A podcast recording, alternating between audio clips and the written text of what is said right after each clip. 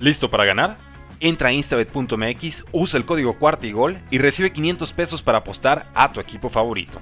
Busca el link en la descripción de este episodio o en la descripción de nuestro episodio más reciente.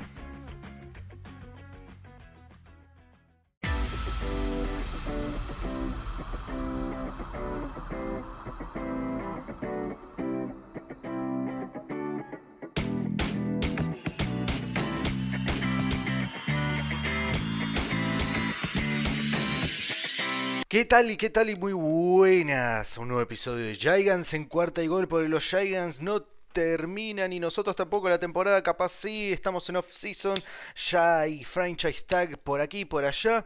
En los gigantes, no, ninguno todavía, pero bueno. Les traigo una charlita, una charlita, pero no se olviden, yo soy Maxi Rojas, me pueden encontrar como Maxi Rojas41 en todas las redes sociales sabidas y por haber. Instagram, Twitter y lo que se les ocurra, salvo TikTok.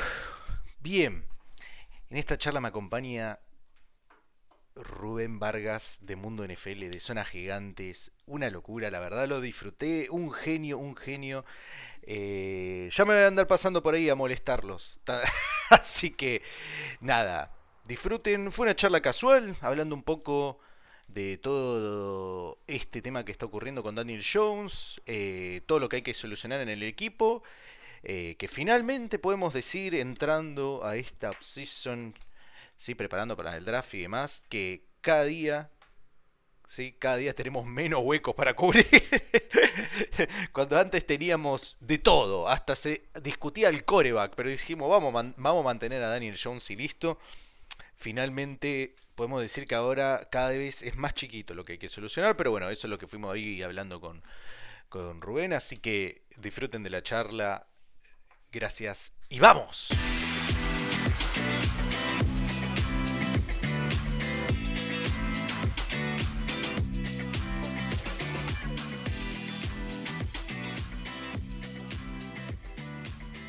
Bueno, y finalmente lo tengo y muchísimas gracias, muchísimas gracias por haber venido. Rubén, querido, presentate nomás. ¿Cómo estás? Bienvenido al programa. ¿Qué tal, Maxi? Un placer estar aquí contigo para hablar Giants Football en nuestro idioma. Eh, llegar hasta la Argentina, la verdad es que eh, a mí me hace muy feliz poder compartir una plática, una charla, como decís vosotros. Y la verdad es que, bueno, eh, feliz de que haya muchos fans de Giants ahí por la Patagonia y por aquellas tierras y, nada, eh, a dar nuestra opinión de cómo está la franquicia de Nueva York. Y la verdad, eh, mutuamente, yo la verdad, cuando Rubén me dijo, no somos de España, no se olviden de seguirlo en Zonas Gigantes, Instagram, redes sociales, YouTube, no se olviden. Pero cuando me dijo de España, dije, no lo puedo creer, genial.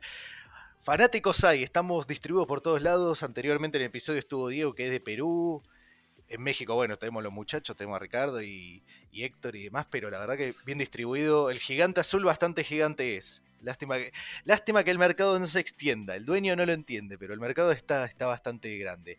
Eh, Rubén, ¿qué opinión?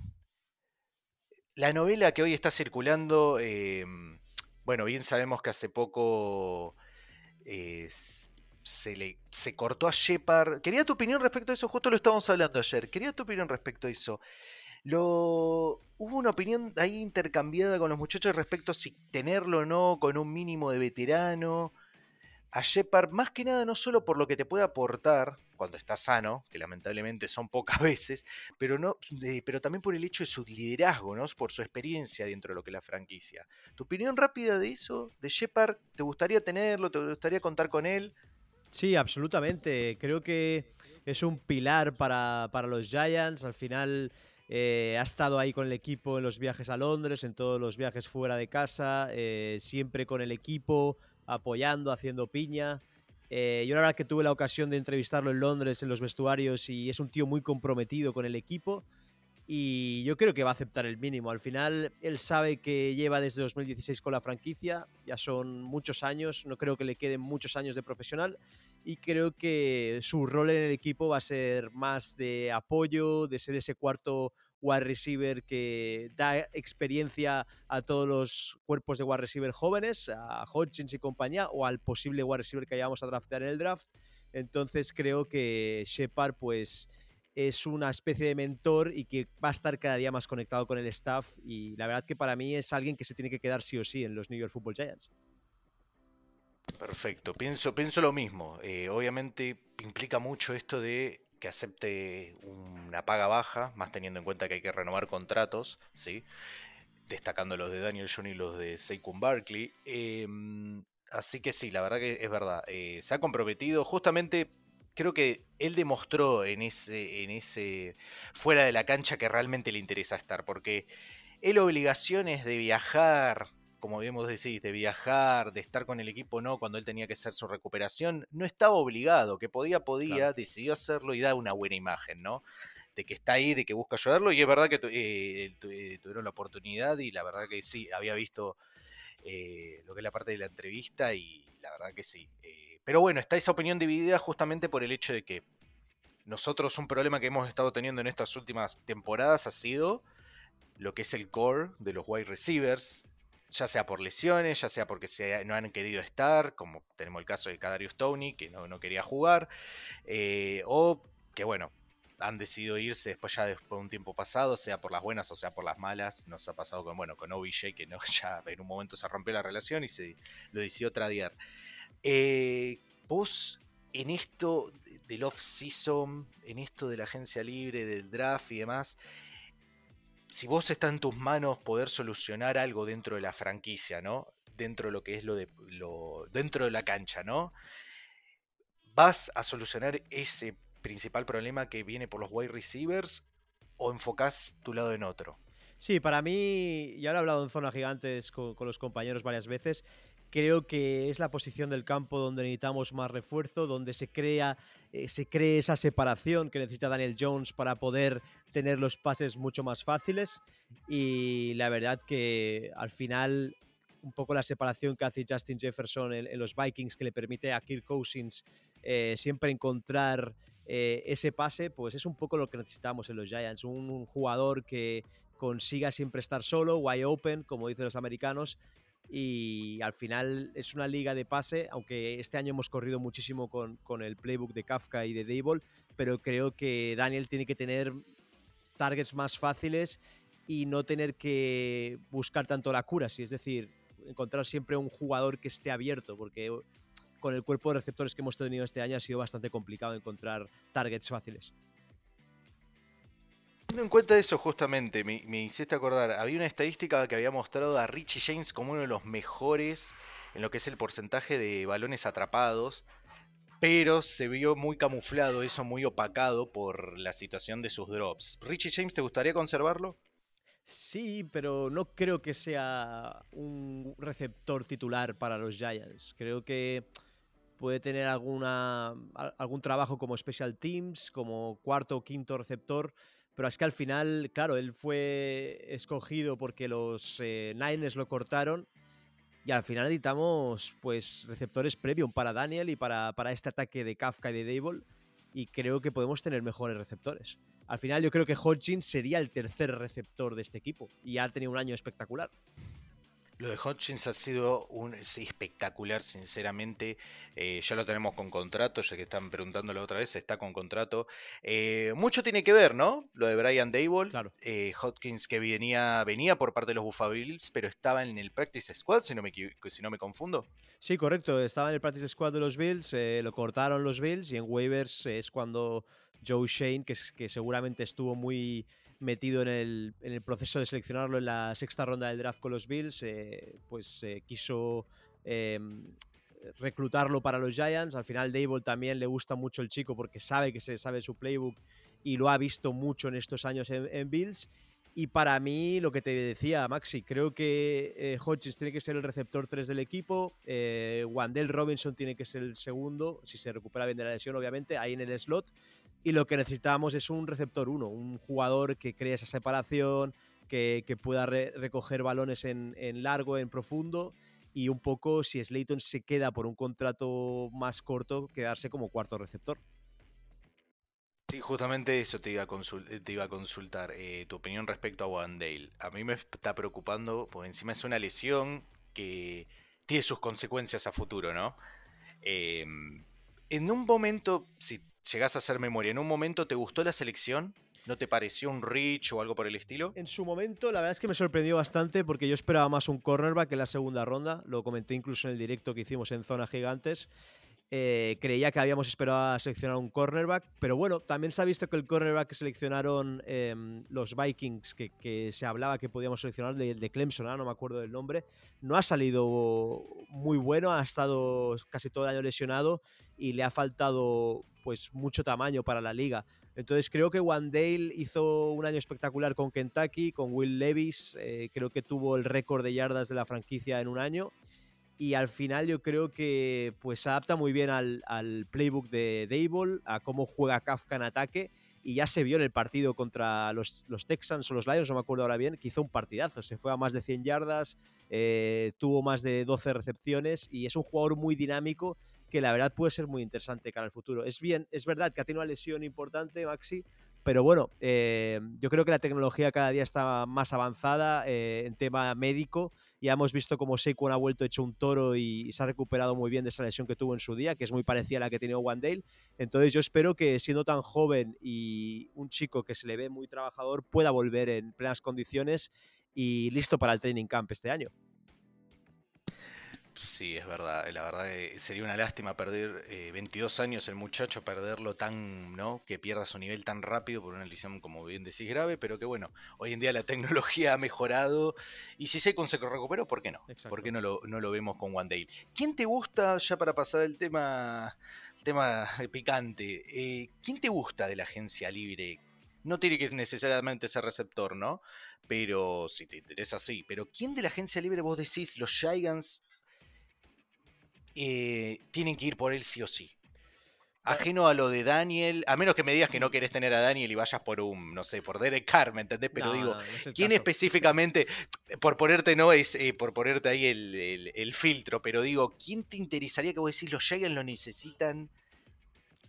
Pues la verdad, Maxi, que esta agencia libre no me parece la más atractiva que ha habido en los últimos años. Creo que, pues bueno, pueden haber nombres como Josh Jacobs, el running back de los Riders, que a mí me parece muy bueno. Si en caso de que perdiéramos a Saquon y se fuera a agencia libre, eh, le podríamos hacer una oferta porque es un corredor que tiene algunas similitudes con, con Saquon. Y luego a mí, jugadores así under the radar que digas pueden sumar en el equipo y pueden adaptarse muy bien al playbook. Creo que Michael Hartman, que ha estado en los Chiefs y que es un receptor que ha sido cuarto receptor del equipo, que ha estado ahí entre el tercero y el cuarto receptor de los Chiefs, Em, es muy rápido, se sabe el playbook de Kafka, ya ha estado eh, bajo las órdenes de Mike. Em, creo que puede ser una buena adquisición. Lo único que ha tenido una lesión de rodilla en los últimos meses, eh, creo que se ha operado, pero bueno, luego la agencia libre también tienes que tener apuestas importantes. Veremos a ver si en el linebacker, porque creo que la clase de linebackers de este draft no es que sea la más potente en los últimos años, eh, pudiéramos, no sé, quizá coger un Tranquil o un Trine Edmunds, el de los Bills.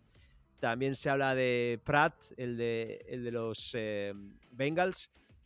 Creo que quizás sea la posición donde podríamos reforzar más el equipo ahí en, la defensa de, de Wayne Martindale. Pero bueno, para mí, em, sin lugar a dudas, creo que con Beavers, que ya me gustó mucho en la preseason anterior, pues tengo muchas esperanzas depositadas en el de Cincinnati, que fue seleccionado el año pasado en la quinta o sexta ronda del draft y creo que si se recupera bien de su lesión, otro que vuelve después de lesión. Hemos tenido una clase de rookies muy accidentada, eh, pues puede destacar ahí en la línea de linebackers. Sí, es verdad que la línea de linebackers, eh, perdón, la camada de linebackers que viene en el draft no es muy atractiva, no es muy atractiva y de lo que hay de atractivo, Em, es muy probable que ni siquiera llegue o que no, no, malgastemos ¿no? El, el pique en eso. Hay un muchacho, justo se me está yendo el nombre, creo que es el de Wisconsin, pero no me acuerdo si era linebacker, no sé si lo tenés ahí ubicado. ¿Jack, Campbell em, o...? No, Sanders, tú dices Sanders. Sanders me parece que es, si no me equivoco. Eh, pero sí es verdad que no hay un atractivo. Y, en la agencia, sinceramente, yo porque te hacía la pregunta porque veo unos nombres y vos mirás los nombres y vos decís, puede funcionar. Pero esto no es creo que lo había hablado la otra vez contigo y también con Ricardo. Digo, esto no es Maiden. Exacto. Esto no es EA Maiden, que el nombre, porque muchos, claro, ven la lista, por poner ejemplo, ponerte el filtro de los wide receivers y vos ves que tenés a Robert Woods, tenés a DJ Shark de parte de los Lions, tenés a, a Allen Lazar, a Jacoby Meyers, eh, o a Harry ahí de parte de los eh, New Orleans. Eh, incluso Juju, queda, queda como agente libre. No porque ellos, porque esos nombres atraigan o porque tengan un buen overall dentro de lo que es el juego signifique que vayan a funcionar. A mí DJ Shark me gusta mucho, pero ¿qué sabes si justamente DJ Shark vaya a funcionar o no? Ya, pero no, no es, un wide receiver 1, Maxi, es lo que necesitamos. Claro, a eso es lo que voy también mismo. O sea, por más de que ustedes lo vean y digan, ah, pero este muchacho, obviamente acepto una, una autocrítica que me dijeron ahí en Twitter. Obviamente que hoy no tenemos un wide receiver 1, vamos a ser sinceros. Claro. Y por más de que Hodgkins haya jugado muy bien, no lo es. Pero no por eso hay que ir a buscar un cualquier wide receiver. Y yo entiendo que cualquier wide receiver vaya a ser un wide receiver 1. Pero si vamos a, realmente querer un wide receiver 1, buscamos un wide receiver 1. No un DJ Chark o un Allen Lazar que no son wide receiver 1, son excelentes wide receiver 2, pero no para hacer un, a un wide receiver 2 un wide receiver 1. Más que nada teniendo en cuenta que, bueno, eh, Daniel necesita, como bien mencionaste antes, eh, Rubén, eh, de, a ver, necesita lanzar la pelota a alguien de calidad. No, y, y, Maxi, necesitamos un jugador que cree separación, un Calvin Ridley, ¿no? Que me parece a mí que los Jaguars han hecho un buen negocio después de que lo cortaran los Atlanta. Calvin es una locura, es una locura. Claro, es que es un chico que cada jugada te saca dos metros al defensor y eso te hace pues que tu quarterback tenga siempre el target. Y un poco lo que hace Justin Jefferson en todos los partidos con Kirk Cousins. Es ese jugador que te permite siempre ser la vía de escape para tu juego ofensivo. Y creo que en esta clase del draft, eh, hablando un poquito de draft, creo que Addison es el jugador que más se adaptaría a, lo que estamos buscando en el receptor 1. Sí, exacto. Eh, ¿Qué negocio? Ahora que justo mencionaste lo de eh, Calvin Ridley, sigue esperando, está esperando la, la, habilitación que todavía no se, le, no se la dieron. Qué locura, qué locura. Que a mí me parece muy heavy. A ver, esto ya es una cosa personal, pero la sanción que le pusieron me parece, pero de locos. Es decir, hay gente en la liga que está agrediendo a sus parejas, que están haciendo mil cosas como en su día Tyrek Hill o otros jugadores, no les caen esas sanciones. Y a este chico, por apostar en, la NFL un juego que dices, está apostando un partido, tampoco está haciendo nada del otro mundo, le ha caído un año y pico. A ver, que también el pobre tenía problemas psicológicos, de depresiones, etcétera, pero a veces la NFL es un poco dura en algunas cosas y en otras no tanto. Claro, la famosa vara, vara que se mueve, ¿no? La vara que se mueve de arriba para abajo. Lo de Tyre Hill, aunque no te lo creas, yo me enteré bastante tarde. Y yo dije, pero este muchacho tendría que haber sido sancionado hace mucho, porque encima no es que son, son hechos que estaban probados. Y fue reincidente. Yo digo, no puedo. Sí, fue reincidente incluso. Y yo digo, pará. Y este muchacho en ningún momento lo suspendieron. ¿Y por qué no lo suspendieron? Eh, bueno, bien ejemplo, otro ejemplo así rápido, Alvin Camara, que ya se sabía que había hecho su. Eh, había tenido una situación de agresión en la temporada pasada. Yo toda la temporada pasada no lo drafté en, Fantasy, por ejemplo, porque pensé que lo iban a sancionar y no lo sancionaron. Y ahora hasta incluso hay video y es como tipo, che, dale, hagan algo. La verdad que sí, yo pienso lo mismo que vos, lo de Riley me pareció totalmente exagerado. Y, en su día. Sanción eh, sí, pero es demasiado. Maxi, en su día Karim Hunt, que lo cortan los Chiefs por aquella agresión en un hotel a una chica. y luego los Cleveland Browns, al cabo de nada, de 8 o 9 partidos, lo vuelven a tener en su roster. Es que al final son cosas que dices, no tiene ningún tipo de sentido. No, no tiene sentido, no, sinceramente no. El muchacho de Wisconsin que yo te decía, linebacker, que la verdad que lo tengo como un sleeper, no es que se haya, este, no es que aparezca en todos lados como aparece, eh, bueno, Jalen Carter encima ahora con la, oh, noticia de lo del accidente, ¿no? Pero Will Anderson y demás. Eh, Nick Herbig de Wisconsin. Ah, Nick Herbig, vale. Nick Herbig de Wisconsin me gusta mucho, pero sí es verdad Campbell que me gusta mucho. Y Jack Campbell, es verdad, Jack Campbell, se me había ido el nombre Jack Campbell. Eh, pero sí son eh, jugadores que por ahí. Se ve que los Giants están bastante interesados en Jack Campbell en una segunda o tercera ronda. Crucemos los dedos que aparezca. Hay aunque no te lo creas, el otro día me tiraron un montón de cintas, ya que nosotros estamos teniendo. ¿Qué es tirar cintas, Maxi? Que no conozco esa expresión. no, me están, me están literal me dijeron, no, eh, porque yo, yo he tenido un tema con el, con el tema de la secundaria de los Giants. No sé si opinamos lo mismo, Rubén. Hoy por hoy, ajeno a los receptores, supongo que la secundaria es algo que hay que, hay que solucionar, ¿no? Sí, a ver. ¿O qué buscarías? Yo creo que, por ejemplo, a Doris Jackson, eh, en los momentos que ha estado sano, ha tenido un gran nivel. Yo creo que esta temporada ha sido pues ese, ese cover corner ¿no? Eh, en la defensiva de Martindale, pues que al final que te permitía jugar la press coverage, etc. Yo, yo era de los que quería a Sauce Gardner en el pasado draft. Creo que para mí va a ser un cornerback que va a marcar época en la NFL. Ya se está viendo en los Jets cómo ha cambiado esa defensiva. Pero si pudiéramos conseguir, a ver, es muy complicado que nos llegue, un Portis Junior, ¿no? Como el de Penn State, un jugador así, un cornerback alto, físico, que pueda, un press corner, de hecho, un jugador que pueda ir al man to man y, sea físico, creo que sería impresionante. Ahí es donde los scouts de Giants y Brandon Brown, que es el assistant, assistant manager de, Joe Shane, eh, tienen que hacer un buen scouting para encontrar alguna joya ahí en tercera o cuarta ronda. Pero bueno, eh, Flot acabó muy bien la temporada, más jugando de slot corner, eh, hizo una gran jugada ahí contra Minnesota en los playoffs y creo que pues tienen una buena evaluación del talento. Al final eh, yo creo que los jugadores cada vez son más físicos, lo veremos estos días en la Combine, que cada vez están más preparados físicamente y es muy necesario un cornerback 2 que aprenda al lado de Dory Jackson y que en un día se convierta en cornerback 1 cuando Dory acabe contrato o se vaya a otro equipo. Claro, no, sí, pensaba, pensaba lo mismo, exactamente lo mismo, no agrego más nada, totalmente, totalmente me subo a ese carrito. No, lo de tirar cita porque había, me había, digo, necesitamos... Yo pensaba lo mismo por parte de SOS, aunque me gustaba un poco más. Necesitamos muchas eh, cosas, Maxi. necesitamos bastantes cosas. No, eh, yo en mi preferencia entre SOS Garner y Derek Stingley Jr. la tenía con Stingley, pero por el hecho de que yo creo que eh, tenía un techo un poco, un poquito más grande, pero quien estaba más preparado para empezar hoy como cornerback número uno era Sos. Entonces, ¿qué pasa? Igual estás, estás contento con. Ah, yo tanto con Evan Neal no, pero mejoró. Bueno, Evan Neal, yo creo que lo hablamos siempre. Estuvo flojo, dado, dado, lo que esperamos, estuvo flojo. Pero lo hablamos siempre en zona gigante. Yo creo que Neal puede tener una evolución igual que la de Andrew Thomas, en los que el, primer año y medio, dos años le cuesta un poco y ya el tercer y cuarto año, pues despegue. Al final eh, tienen un talento increíble, son jugadores que tienen un físico imponente. Al final, Evan Nils ha demostrado que eh, hizo una combine increíble. Es un jugador que se mueve. Bueno, no hizo la combine, hizo el Pro Day con Alabama y tiene una agilidad, flexibilidad para su tamaño que es increíble. Yo creo que al final lo que más le cuesta a los tackles y a los offensive lines cuando llegan a, la NFL es los pies, moverlos un poco más rápidos. Los edge rushers rivales son más rápidos que en college. Y es lo que le costó al principio a Andrew Thomas, a la que lo ha mejorado y Bobby Johnson, que es el entrenador de línea, ha trabajado bien a, Andrew Thomas. Se ha visto que es un tackle que para mí es top 3 de la liga ahora mismo. Y creo que Van Nil, si aprende al lado de Bobby Johnson y del mismo Andrew Thomas, se puede convertir en un right tackle de futuro. Y, si cerramos la línea ahí por ese lado, va a ser espectacular esta ofensiva. Y sí, se, se vienen cosas lindas. Eh, pero sí, había un. Bueno, con Kayvon está feliz.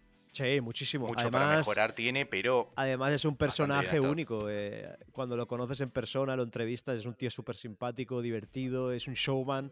Yo creo que para Nueva York es un fit perfecto y es un tío que está muy entregado al equipo. Eh, lástima que empezara el año lesionado, eso le, le, eso fue le bajó un poco la progresión, pero bueno, yo creo que el año que viene puede tener un año sophomore impresionante y al final eh, tanto Evan Neal como, como el mismo eh, Thibodeau pues eran pick 1 en el proceso pre-draft de los meses anteriores y nos llegaron ahí al 5 y al 7. Yo creo que fue una primera ronda de ensueño la que tuvimos.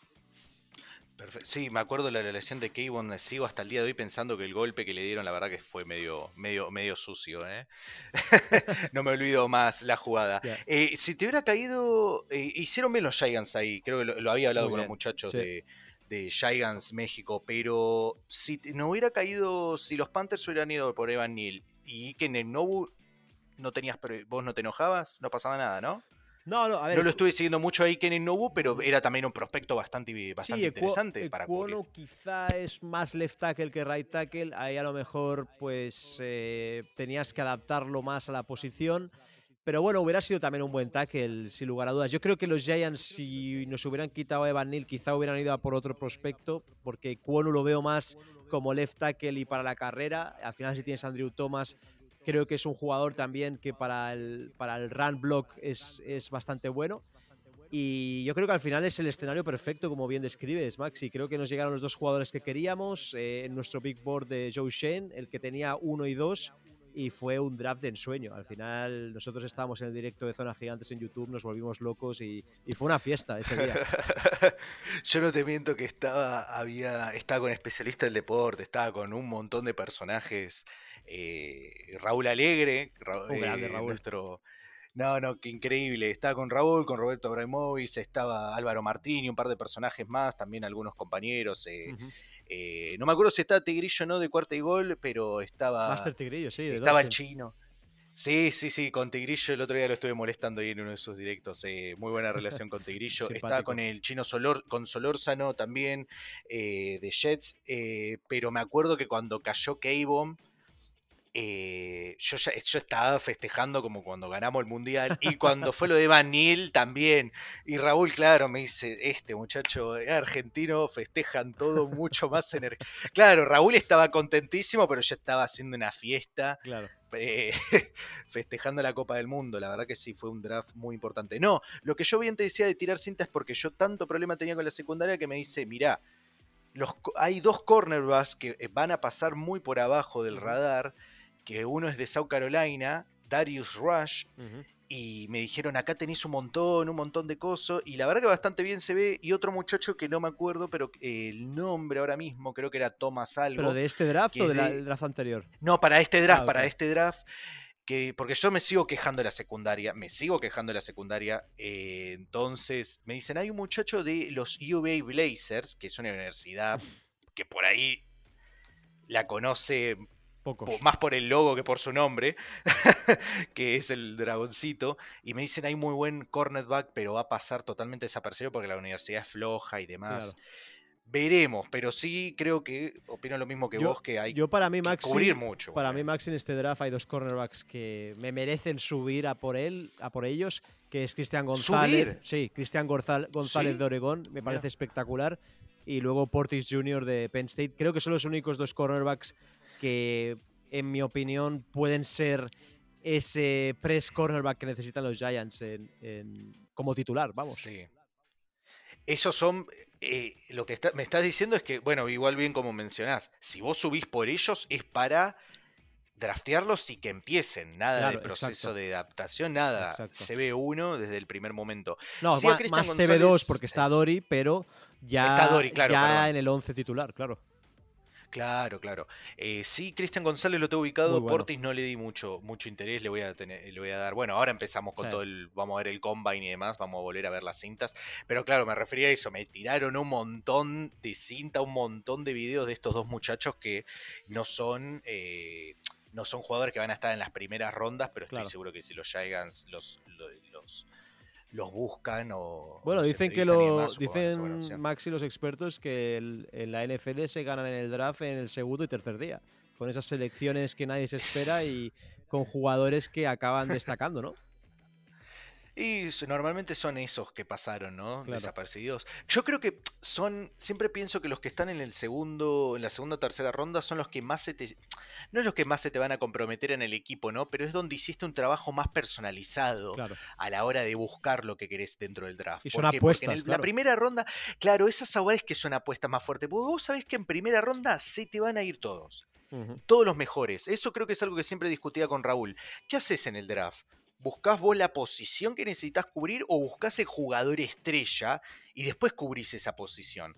Creo que siempre tenés que hacer un balance ahí. Obviamente había necesidades por parte nuestra dentro de lo que era la línea ofensiva entonces, y lo que es la pasa del pass rush, y vos decís, bueno, justo tenemos a mano, tenemos para, para elegir a un Edge que era considerado pick número uno, que era Ujú. y justo tenemos a dos muy buenos linieros ofensivos, entonces era como que cubríamos esas necesidades. Pero después, bueno, pasaba de que vos decís, bueno, capaz no necesitamos linebacker, pero tenés un linebacker bestial ahí. Bueno, no sé ustedes, pero cuánto, cuánto acá hemos insultado a morir por el tema de Ma- Micah Parsons. Ponele que no necesitáramos de los linebackers, pero ¿cómo, no vas, ¿cómo vas a dejar pasar a alguien, estos famosos talentos generacionales, ¿no? Que tanto se dice la palabra que hasta pienso que ya está bastante quemada, ¿no? Pero digo, estos jugadores que por más de que vos decís, a ver, no es mi primera necesidad, pero no los podés dejar pasar. ¿Vos dentro de un draft apuntás a eso más o menos, Rubén? ¿O buscás, Sí, buscás el jugador estrella o buscás obviamente la necesidad, ¿no? a ver, yo creo, Maxi, que... eh, Porque lo de Micah Parsons, hasta el día de hoy te digo, me levanto y digo, Claro, no. la puta yo, yo que lo, lo yo lo que- yo lo quería Micah Parsons. Al final son jugadores generacionales y es un poco respetar tu big board. Yo creo que Joe Shane tiene su big board con sus jugadores favoritos del draft y lo que hace es, pues mira, si en el 25 no va a llegar el receptor que me gusta, pues quizá en linebacker me va a llegar el que más me gusta, entonces voy a por él. Yo creo que el big board de cada general manager es el suyo. eh, al final están meses y meses haciendo scouting. Joe Shane ha ido a muchos partidos de Tennessee, de Alabama, de muchos partidos. se han- ya se han hecho entrevistas incluso antes con los jugadores hablando. eh, en Indiana estos días están pues haciendo entrevistas exhaustivas y creo que ellos tienen su big board y al final les pagan por ello. Son, son general managers que tienen un montón de aptitudes y habilidades para poder evaluar el talento y, y creo que pues cada general manager pues tiene su big board personal y tienen que ser fieles cuando están drafteando en el draft. Exacto, exacto, Rubén. Sí, la verdad, palabras, me sacaste todas las palabras de la boca. Muchi- Gracias por calcármelas. Eh, Rubén, para no, no, no olvidemos el tema principal. ¿Qué opinión, quiero tu opinión, por favor, respecto a, nuestro querido DJ? Que con toda esta situación de la falsa información filtrada por parte de los 45 millones que él solicita, nos enteramos ahora que el- la línea está entre los 35 y los 40, ¿no? Si no me equivoco, creo que me lo habías terminado de confirmar vos. Eh, ¿Vos cuánto le pagarías? Y...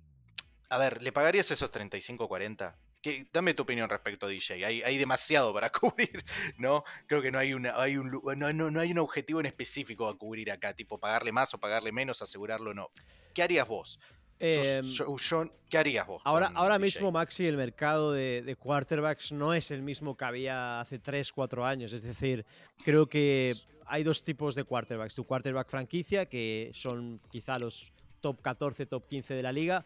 Ahora mismo, en mi opinión, creo que Daniel puede ser el décimo o onceavo quarterback en la liga Onceavo, por, claro. por talento y producción. Entonces le debes pagar lo que, lo que el mercado dicta.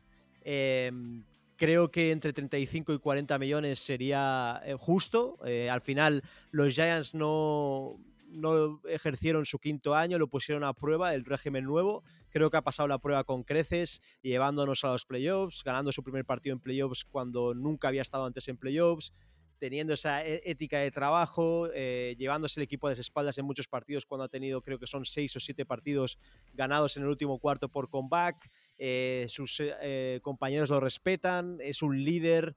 eh, creo que tiene pues esa ética de trabajo que es muy difícil de encontrar en las nuevas generaciones de quarterbacks. Ya hemos visto como muchos quarterbacks que han sido, han sido elegidos en el top 5, como son Baker Mayfield, Zach Wilson, eh, Sam Darnold, Josh Rosen, que ya no están en la liga, en su día el mal logrado Haskins. Muchos jugadores eh, parecían que iban a ser superestrellas, pero es que al final la NFL está llena de intangibles. Eh, Maxi, trabajo, ética, eh, dedicación, pasión por el deporte, ser un buen compañero. Hay tantas cosas que, que tiene que tener un quarterback para tener éxito en la liga y creo que Daniel Jones reúne muchas de ellas y creo que cuando has comenzado a ganar en un proyecto, has comenzado a implicar una cultura con Saquon y con Daniel como líderes, creo que tienes que mandar un mensaje al equipo y decirle, chicos, vuestros líderes van a ser pagados, van a ser recompensados y van a ser los que os van a seguir liderando. Entonces creo que hay- que pagarle eso y sobre todo para poder seguir construyendo este año, para tener el cap eh, necesario para poder pagar a los jugadores que van a rodear a esta ofensiva y reforzar la defensiva. Si le pones el tac a Daniel Jones, se va a comer mucho cap este año y no vamos a poder fichar a ningún casi jugador en la agencia libre. Entonces, creo que es muy importante hacer un multinual a Daniel y ver si Saquon realmente eh, baja un poco las pretensiones de running back, no quiere las mismas cifras que Christian McCaffrey y sabe que si se quedan los Giants con Daniel, pues puede seguir progresando y puede llegar algún día a tener opciones a ganar el Lombardi si está bien rodeado. Claro, eso es algo que mu- mucho está discutiendo. tip- eh, el hecho de que mejoró mejoró. Mucho tiene que ver también que haya cambiado el staff, que por suerte lo podemos repetir la próxima temporada, ya que va a estar. Ninguno se va, ninguno se va. Gracias a los dioses, ninguno se va. Pero sí sentía que por ahí las pretensiones eran muy altas, teniendo en cuenta que es su primera buena temporada. Pero como bien decís, eh, Rubén, es el mercado, un mercado que bueno, eh, Trabamalina decíamos quién fue el que detonó esto, ¿no? Que muchos se habla, digo, ¿quién fue? Que fue Watson, que fue Murray, que fue Cousins incluso. No, va, a crecer más, Maxi. Eh, y va a crecer más todavía. todavía no se le dio el contrato a Jackson. Exacto, y a Burrow. Eh, todavía no sabemos ni a Burrow ni a Herbert. Yo creo que en dos o tres años va a crecer un 25% más. Yo creo que a Burrow le van a pagar casi 60 millones por año. Es que es lo que se está hablando. Y el cap va a subir aún más en los próximos años. Entonces, eh, la, que la gente no se, no se extrañe, no diga, wow, qué, locura. No, no es tu dinero tampoco. Es el dinero de las franquicias y es lo que se va a pagar a los jugadores, a los quarterbacks. Al final, eh, creo que es el futuro de la NFL, de los contratos y es lo que se tiene que pagar en este mercado. La ley de la demanda y, y es así. Sí, es, es, una demanda, es un, es un problema por, por eso era lo que yo te mencionaba y que lo habías mencionado, el hecho de pagarle tanto al core y después no tener un, claro. un poco ahí dentro del room para traerle las armas. Entiendo que esto después es un trabajo y que uno justamente quiere, o sea, tiene una familia que alimentar, como se dice, ¿no? para nosotros, pero lo que voy es que después el pagarle tanto, tanto, tanto, eh, complica un poco después porque vos necesitas, a ver, bien que tenemos que conseguir un wide receiver número uno, que si dentro de lo que es el draft no se lo consigue a un precio barato, que igualmente hay que darle un buen un contrato más o menos fuerte por el hecho de dónde se lo draftió, si no tenés vos ahí ese pequeño espacio para vos traer dentro de la agencia libre ese wide receiver número uno, es complicado, pero bueno, es parte, ¿no? Es parte de la estructura del deporte que al fin y al cabo mucho, mucho discuto, incluso lo había hablado ayer, dice, e, todo este sistema es un quilombo porque es mucho problema, porque uno tiene que dejar libre que ellos gasten lo que quieren y demás, y digo, no, mientras vos tengas un límite establecido, hay, hay algo más ¿no? Eh, estructurado dentro y todos compiten. Al fin y al cabo, de hecho, Maxi, yo, funciona, yo creo que Joe Shane y, todo el front office de los Giants tienen claro que no le van a pagar más de 40 millones a Daniel. Ahora es un, ahora es un tira y afloja entre los 38, 39 y 35 y ahí van a llegar a un acuerdo si, si realmente las dos partes que yo creo que es bueno para las dos partes. Para, Daniel, sobre todo, tener dos o tres años con esta ofensiva, con este sistema y seguir creciendo con Dable y con Kafka. Y para los Giants es bueno tener la estabilidad de tener dos o tres años al mismo quarterback para seguir construyendo. Y si en un futuro ven un quarterback que dicen, wow, a este lo podemos tener en contrato rookie e intentar ganar en un futuro, lo podemos hacer. Pero es que ahora mismo no tienes mejor opción que esa. Derek Carr le vas a tener que pagar una pasta. Em, a Aaron Rodgers ya ni te digo la, el dinero que le tienes que pagar. Y luego en el draft no te va a llegar un quarterback al 25 que digas voy a empezarlo desde el día 1 y va a ser pues el quarterback titular de los New York Giants. Entonces creo que es una situación en que las dos partes se tienen que entender y tienen que llegar a un acuerdo.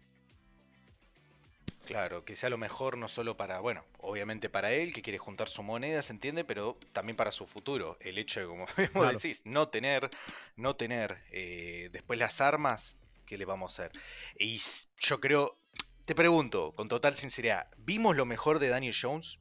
¿O crees que hay algo más? Yo creo que hay más. Muchos me dicen, ah, yo, todos me están diciendo, no, esto es lo mejor que vas a encontrar de Daniel Jones y él va a mejorar cuando le traigan mejores jugadores. Pero yo creo que hay un poquito. ¿Qué pensás? Eh, Maxi, yo te voy a hacer otra pregunta. ¿Tú crees que la mayoría de los que no les gusta Daniel Jones o Daniel Jones son varios. haters, que son bastantes en la Giants fanbase, son muchos.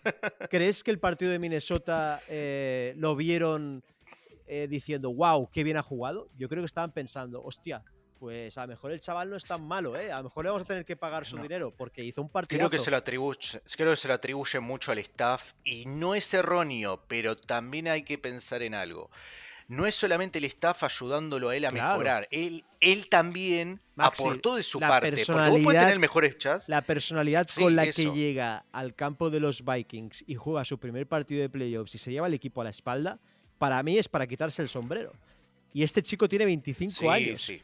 Eh, recordemos que Eli gana su primera Super Bowl con creo que son 25 o 26 años. Y al final... 26, sí. 26, ¿no? Y al final Eli lo dice en las entrevistas que cree, cree que Daniel Jones tiene lo necesario para seguir progresando en los Giants y ser el quarterback de los Giants durante bastantes años. Entonces, que lo diga alguien como Eli Manning, que no tiene por qué comprometerse con, con él, a mí me dice mucho.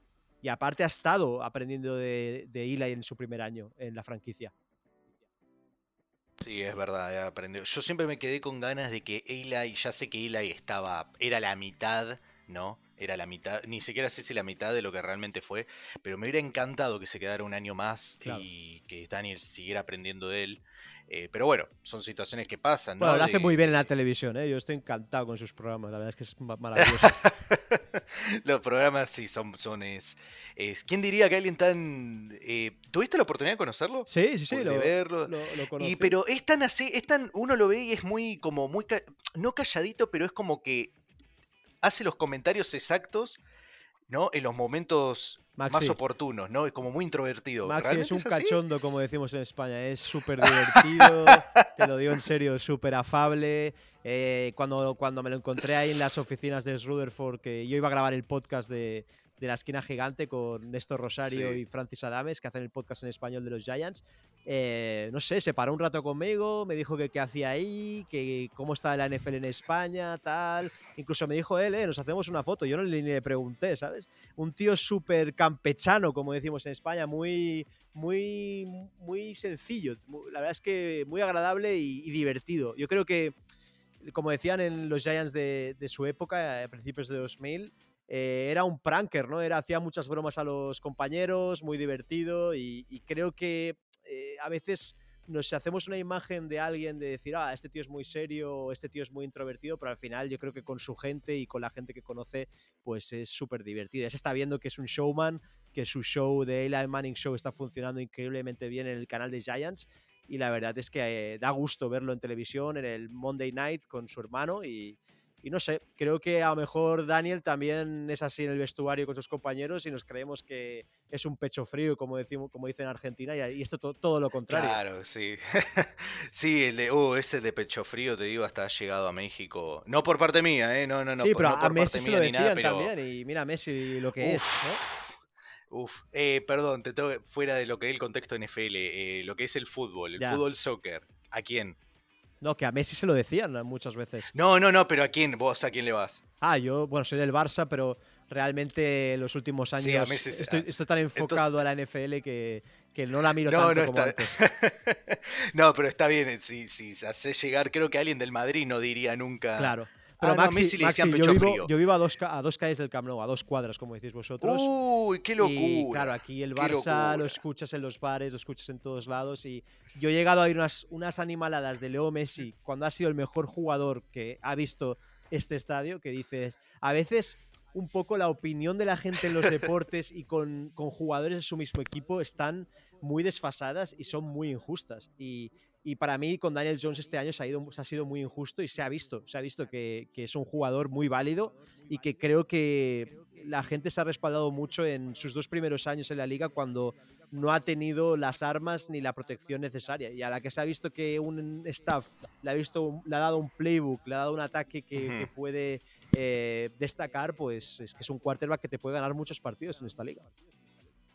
Acá tenemos, y, y- y miren, y lo dijo él mismo, ¿eh? el señor Rubén Fernández Vargas diciendo que el Camp Nou lo tiene a metros y aún así prefiere la NFL. Claro. Eso es amor, eso es amor total para enmarcar.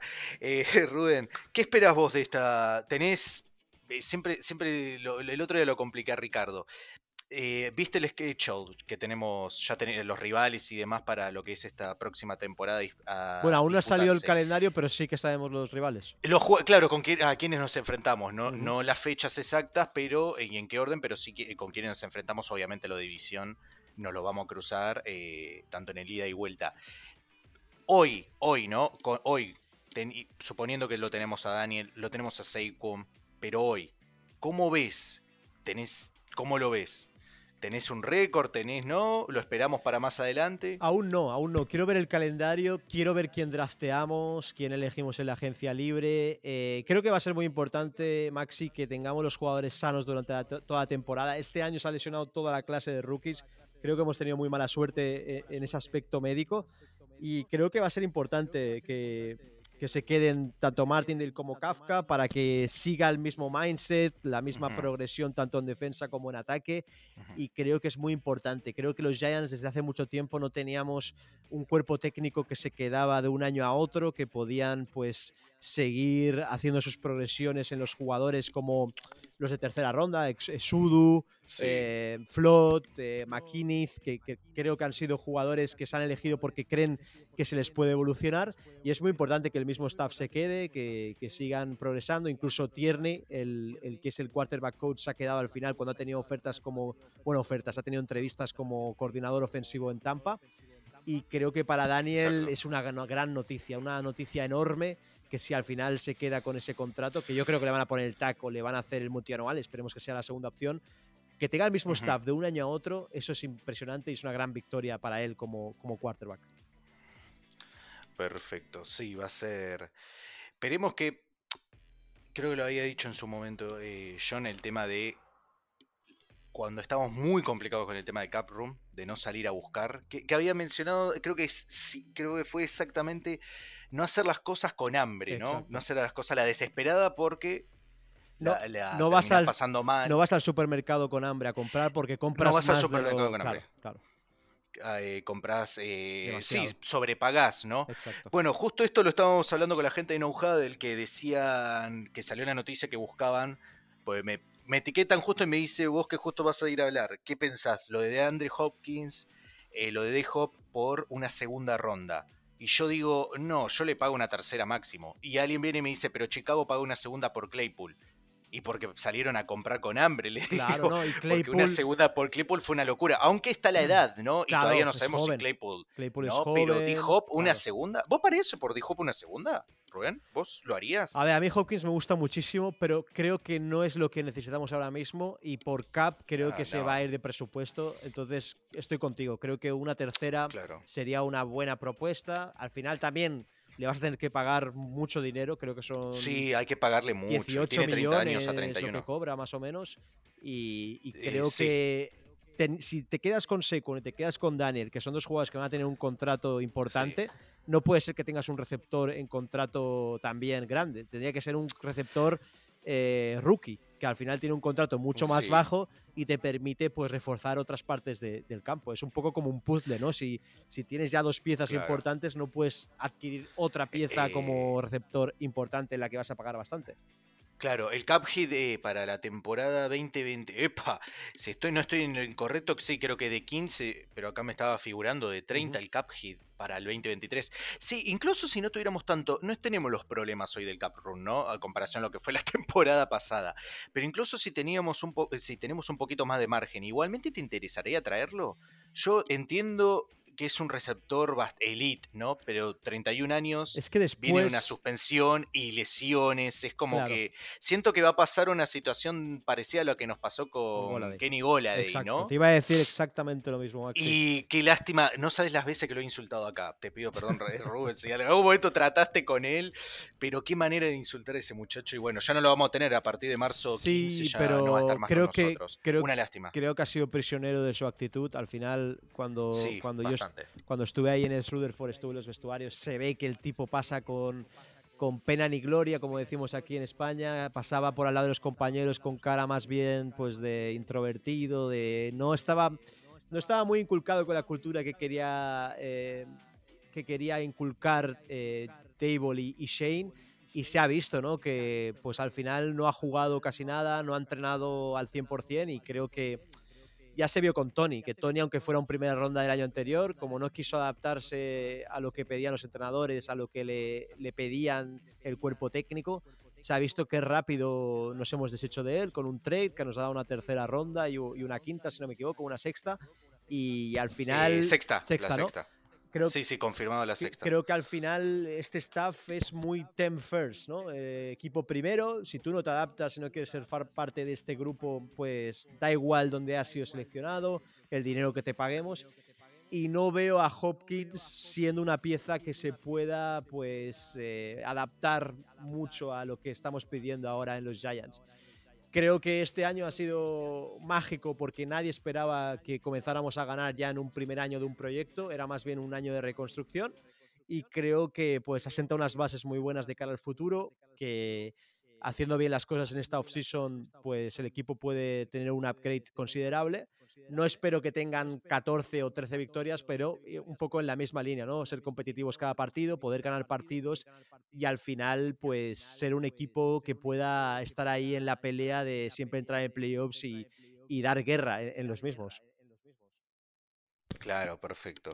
Eh, sí, obviamente es tentador, pero bien como decíamos, ¿no? El nombre, creo que los años, ¿no? Pasaron y el nombre, a pesar de que pese, no, no tiene que engañar, ¿no? A la hora de, de ir a, de ir a, a, buscar ¿no? esos refuerzos tan necesarios. Rubén, muchísimas gracias por el rato, porque sé que vos eh, ahora vas a estar ocupado. Te, te, agradezco muchísimo.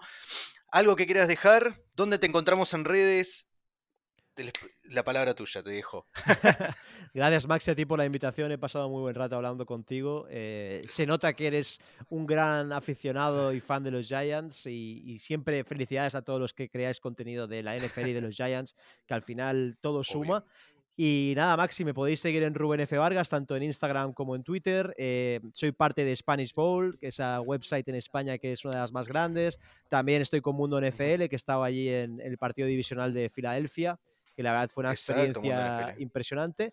Y nada, eh, sobre todo también me podéis seguir cada semana en el podcast Zona Gigantes. Estamos en el canal de YouTube. Estaremos muy centrados tanto en la off-season ahora, en la free agency y en el draft. Eh, estaremos en directo en el draft. Si lo queréis vivir como Giants fan con nosotros, os invito a que os suscribáis al canal, que lo pasaremos muy bien. Y nada, un placer poder conectar con todos vosotros, con todos los fans argentinos y latinoamericanos, que siempre sois muy apasionados y grandes seguidores del equipo. y, nada, que un placer y, nos vemos por redes y, un abrazo gigante, como digo yo siempre. Dale, Rubén, muchas gracias. uy, me dejaron, mira, para decir sí o no, me lo dejaron, me dice, pregúntale a Rubén si lo, aceptaría de vuelta James Bradbury. Yo sí, yo creo que es un buen cornerback por un contrato, pues. Por chiquito, por poquita plata, porque pues, justamente se lo cortó por el tema de lo que, lo que impactaba, ¿no? Su, Además, eh, él ya hizo su trabajo con ese holding en la Super Bowl y, y, nos ayudó ahí para que los Eagles perdieran la Super Bowl creo si ganaba el anillo no lo aceptaba, ¿no? Yo creo que si salía, no te miento que si salía campeón no lo aceptaba, Pero Ahora que no lo ganó. Fíjate, Maxi, que tanto él como Engram quieren volver a Nueva York. ¿Qué tendrá Nueva York? ¿Qué tendrán los Giants que quieren volver? Eh? Lo de Engram lo vi, yo dije, no puede ser. Si estoy viendo todo lo de los Jacksonville Jaguars diciendo, no, vos te quedás acá. Y yo no te voy a mentir que lo que acabo de ver de Ingram es una temporada mucho mejor de la que hizo con nosotros. Y yo digo, ¿qué problema hay acá en Nueva York? Que está bien, capaz les gusta el lugar, pero jueguen bien. Engram, no es que Nueva ah, York, a mí no me gustó cuando estuvo acá. Es un gran escaparate y ellos lo saben. Y al final es la gran meca es del deporte y saben que allí, pues, las grandes marcas se fijan mucho más en, e, más en ellos. Claro, pero bueno, si Emma Ingram quiere volver, que traiga las manos. Yo quiero a Bellinger, que traiga con Bellinger. No, Bellinger no, no lo sé. No, lo, no, Bellinger, la verdad, mucho amor, gracias Dani. Estuvo genial esta temporada. Rubén, muchísimas gracias y la verdad, un gustazo. Nuevamente, como bien él ya dijo, búsquelo Rubén F. Vergas en las redes, en Mundo NFL. En Mundo NFL fue un muchacho ahí de NFL No Huddle, que yo también estoy con ellos. Sí, comenta los partidos en el Game Pass, correcto.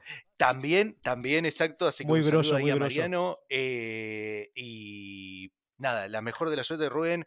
Me voy a estar pasando eh, ahí a molestarlos por YouTube. Si puedo, el otro día lo molesté a Tigrillo, ahora me toca molestarlos. Nada, Maxi, un día te. muchísimas gracias. Un día te vienes invitado a Zona Gigantes y pasamos ahí un buen uh, rato. Me tengo que cortar el pelo entonces. Te acepto la invitación y me tengo que cortar el pelo. Perfecto, tú traes el mate, Maxi, tú traes el mate. Eh, ¿Los probaste alguna vez? Sí, sí, claro, claro. Aquí tenemos muchos argentinos. Ah, cierto que en Barcelona, perdón, perdón. ¿Y Bien, bien, bien eh. digestivo, bien, ah. calentito, está bien. nada, que, nada que se hubiera imaginado, ¿no? En México me dijeron, vino uno de los mexicanos para acá y me dijo, quiero tomar un mate. Le digo, pero acá está el asado, no, la carne asada, nada. Quiero probar ese mate, que eso es lo que más me llama la atención. Le digo, bueno, está bien. Y le doy y dice, me dice, ¿qué es esto? Le digo, ¿el, le digo, ¿el mate? Le digo, es yerba, pero me dice yerba. Es una infusión, al final.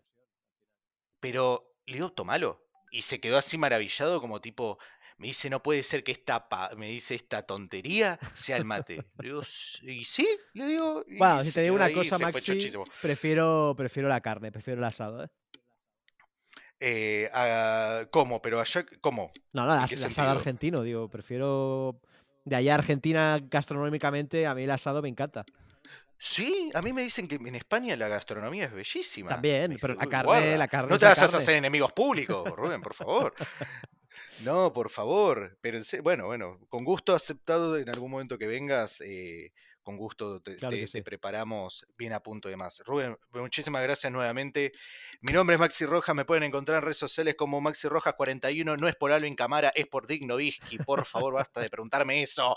En realidad son 14 al revés, pero está ocupado. Eh, me pueden encontrar también, esto se está transmitiendo en Cuarta y Gol Giants, Giants Cuarta y Gol, 4TO y Gol, sí, no se olviden de seguir también a Cuarta y Gol, el perfil general. También me pueden encontrar en NFL No Huddle, NFL No Huddle en las redes sociales. Muchísimas gracias por haber escuchado. Hasta luego.